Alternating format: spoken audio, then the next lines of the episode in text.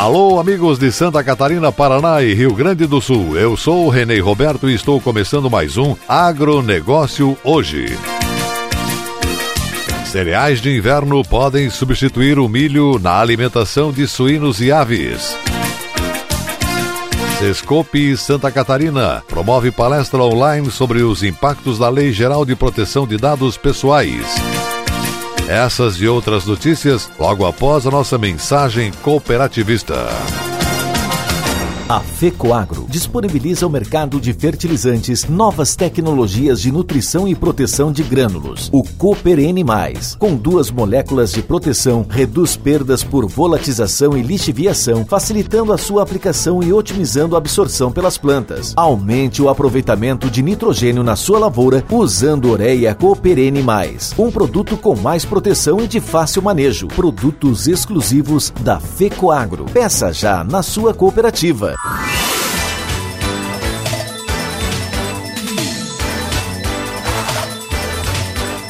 Agronegócio hoje. Hoje é segunda-feira, feriado nacional, 2 de novembro de 2020 dia dedicado à memória dos finados. E essas são as notícias. Desculpe Santa Catarina, Serviço Nacional de Aprendizagem do Cooperativismo, promoveu uma palestra online abordando os impactos da LGPD, Lei Geral de Proteção de Dados Pessoais, nas áreas de comunicação e marketing das cooperativas catarinenses. A palestra contou com mais de 80 participantes que puderam refletir e discutir sobre a nova legislação e trocar experiências. A palestra abordou tópicos sobre os conceitos, princípios e importância da LGPD e quais os principais desafios e mudanças necessários para adequar as áreas de comunicação e marketing à legislação. Após a apresentação dos principais conceitos, participantes das cooperativas catarinenses fizeram perguntas para poder sanar suas dúvidas sobre o assunto, o que possibilitou a troca de informações e de conhecimento. Conselho Monetário Nacional retirou a exigência de apresentação de coordenadas geodésicas para a contratação de operações de crédito rural no âmbito de algumas linhas do Programa Nacional de Fortalecimento da Agricultura Familiar PRONAF. A mudança vale para os financiamentos destinados ao Programa Nacional de Crédito Fundiário, ao Programa Nacional de Reforma Agrária, ao Programa Cadastro de Terras e Regularização Fundiária, PCRF, e às operações contratadas ao amparo do microcrédito produtivo rural. A decisão do colegiado, presidido pelo ministro da Economia Paulo Guedes e composto pelo presidente do Banco Central, Roberto Campos Neto, e pelo secretário especial de Fazenda do Ministério da Economia, Valderi Rodrigues, aprovou a medida em reunião ordinária realizada na semana passada. A assessoria do Banco Central explicou que desde junho era necessário a apresentação das coordenadas geodésicas para todas as operações de crédito rural de custeio de investimento vinculadas a uma área delimitada do imóvel rural. No caso específico desses financiamentos, a apresentação das coordenadas agrega custos ao processo de concessão sem o respectivo benefício, uma vez que os agricultores podem utilizar os recursos em uma gama de atividades não vinculadas à exploração agropecuária, como o artesanato e o turismo rural. O entendimento do Conselho Monetário Nacional é que, apesar dos custos reduzidos e da ampla difusão do uso de tecnologias de sensoriamento remoto, a exigência de fornecimento das coordenadas geodésicas nesses financiamentos encarece o processo de concessão sem ganhos para a fiscalização dessas operações, diz a nota oficial. Também foi aprovada na reunião do Conselho Monetário Nacional a prorrogação da entrada em vigor das novas regras para portabilidade de crédito nas operações com cheque especial e para a autorização de débito em conta de depósitos e de pagamento. Essas regras estavam previstas para valer a partir de novembro deste ano, mas só vão entrar em vigor em março do ano que vem. Esses ajustes decorrem da necessidade que as instituições reguladas concentrarem esforços especialmente em tecnologia nos projetos prioritários e estruturantes para o Sistema Financeiro Nacional, o PIX, e o Sistema Financeiro Aberto Open Banking. No caso da portabilidade de crédito, o adiamento trata das regras envolvendo a inclusão das operações com cheque especial, possibilidade de operações de crédito imobiliário contratadas originalmente fora do Sistema Financeiro de Habitação, SFH, serem enquadradas no SFH na portabilidade e criação do documento descritivo de crédito, DDC, informou o Banco Central em nota.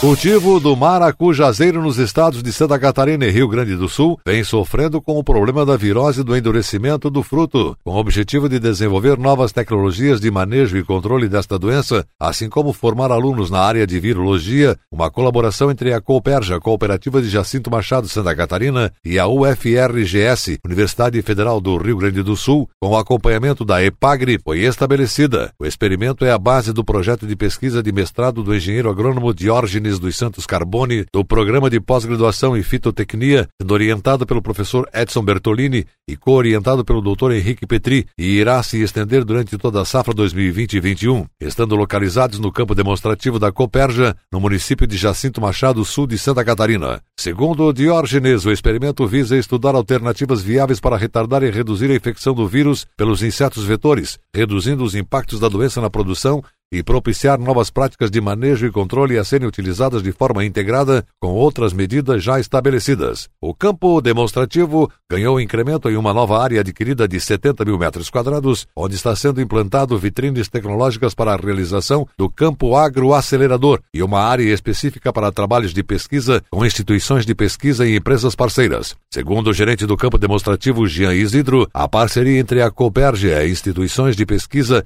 é importante para o setor. Ele afirmou estudar tecnologias e alternativas para o incremento na produtividade, divulgação de resultados para orientação na tomada de decisões, novas experiências, treinamento técnico com a equipe e apresentar os resultados da pesquisa aos associados, clientes e visitantes no dia do Campo Agroacelerador, destaca Isidro. E a seguir, depois da nossa mensagem cooperativista, cereais de inverno podem substituir o milho na alimentação de suínos e aves. Aguardem. No Cicobi, você tem crédito para o Plano Safra 2020-2021, com taxas a partir de 2,75% ao ano. Entre em contato com uma de nossas cooperativas e conheça as melhores condições para modernizar sua produção adquirir insumos e muito mais. Cicobi, somos feitos de valores. Somos feitos para o campo.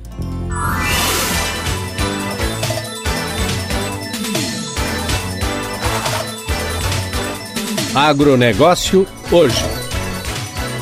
Muito bem, voltamos pelas emissoras que integram a rede catarinense de comunicação cooperativista nesse dia 2 de novembro, dia de finados. E agora atenção para a última notícia. Pesquisas desenvolvidas pela Embrapa Trigo Rio Grande do Sul e Embrapa Suínos e Aves de Santa Catarina apontam que cereais de inverno como trigo, aveia, centeio, cevada e triticale são opções viáveis para substituir o milho na formulação de rações e concentrados para alimentar suínos e aves, além de reduzir a dependência desse grão na região sul, cuja produção não tem sido suficiente para atender a demanda, o resultado amplia o mercado para os cereais de inverno que ocupam cerca de 20% da área potencial de cultivo. A escassez de milho, frente ao crescente aumento na produção de proteína animal e a ociosidade de áreas produtivas no inverno foram as principais motivadoras dos estudos que avaliam viabilidade econômica e nutricional no uso de cereais de inverno na composição de rações, além da caracterização de cultivares mais adequados à alimentação de suínos e aves. A ociosidade nas áreas no inverno na região sul, especialmente em Santa Catarina e Rio Grande do Sul, é estimada em mais de 6 milhões de hectares, considerando espaço em situação de pousio ou com plantas de cobertura. Aproveitar melhor o inverno para abastecer o mercado de proteína animal é o projeto que a Embrapa está desenvolvendo na região em parceria com vários segmentos do setor produtivo, indústria e poder público. A produção de milho no Brasil chegou a 100 milhões de toneladas da safra 2019. Desse volume, 43 milhões de toneladas têm como destino as as exportações e outras 4,5 milhões vão para a produção de etanol. Do total de grãos destinados ao consumo interno, mais da metade é utilizada para alimentação animal. As pesquisas da Embrapa apontam especialmente o trigo e o triticale como alimentos energéticos com potencial para substituir o milho e o farelo de soja nas dietas para suínos e frangos de corte, desde que sejam efetuados ajustes nos níveis de aminoácidos e de energia para atender às exigências dos animais em cada fase. Com valor nutricional complementar ao milho e ao farelo de soja, esses cereais tornam-se técnica e economicamente viáveis para a inclusão nas dietas de suínos e aves, podendo suprir parte significativa da demanda de grãos para essas duas espécies, avaliou a pesquisadora da Embrapa Terezinha Bertol. Resultados iniciais mostram que os valores nutricionais desses cereais são variáveis, dependendo da cultivar, do local e ano de produção. Por isso, é fundamental fundamental a avaliação de cada lote dessas matérias-primas antes do seu uso na produção de rações. Com o objetivo de aumentar a área com cultivos de inverno, o governo do estado de Santa Catarina, que é o maior importador de milho no Brasil, lançou no início deste ano, em fevereiro de 2020, o programa de incentivo ao plantio de grãos de inverno, que está estimulando os agricultores a investir em cereais de inverno com potencial para compor a matriz de ingredientes para rações de suínos e aves. O programa conta com suporte técnico de instituições de pesquisa como a Embrapa e a Epagre Santa Catarina, o fornecimento de insumos e a assistência técnica do setor cooperativista e a aquisição dos grãos pela indústria de suínos e aves. O agronegócio hoje fica por aqui. Obrigado pela sua audiência. Um forte e cooperado abraço a todos e voltaremos amanhã nesse mesmo horário pela sua emissora. Até lá!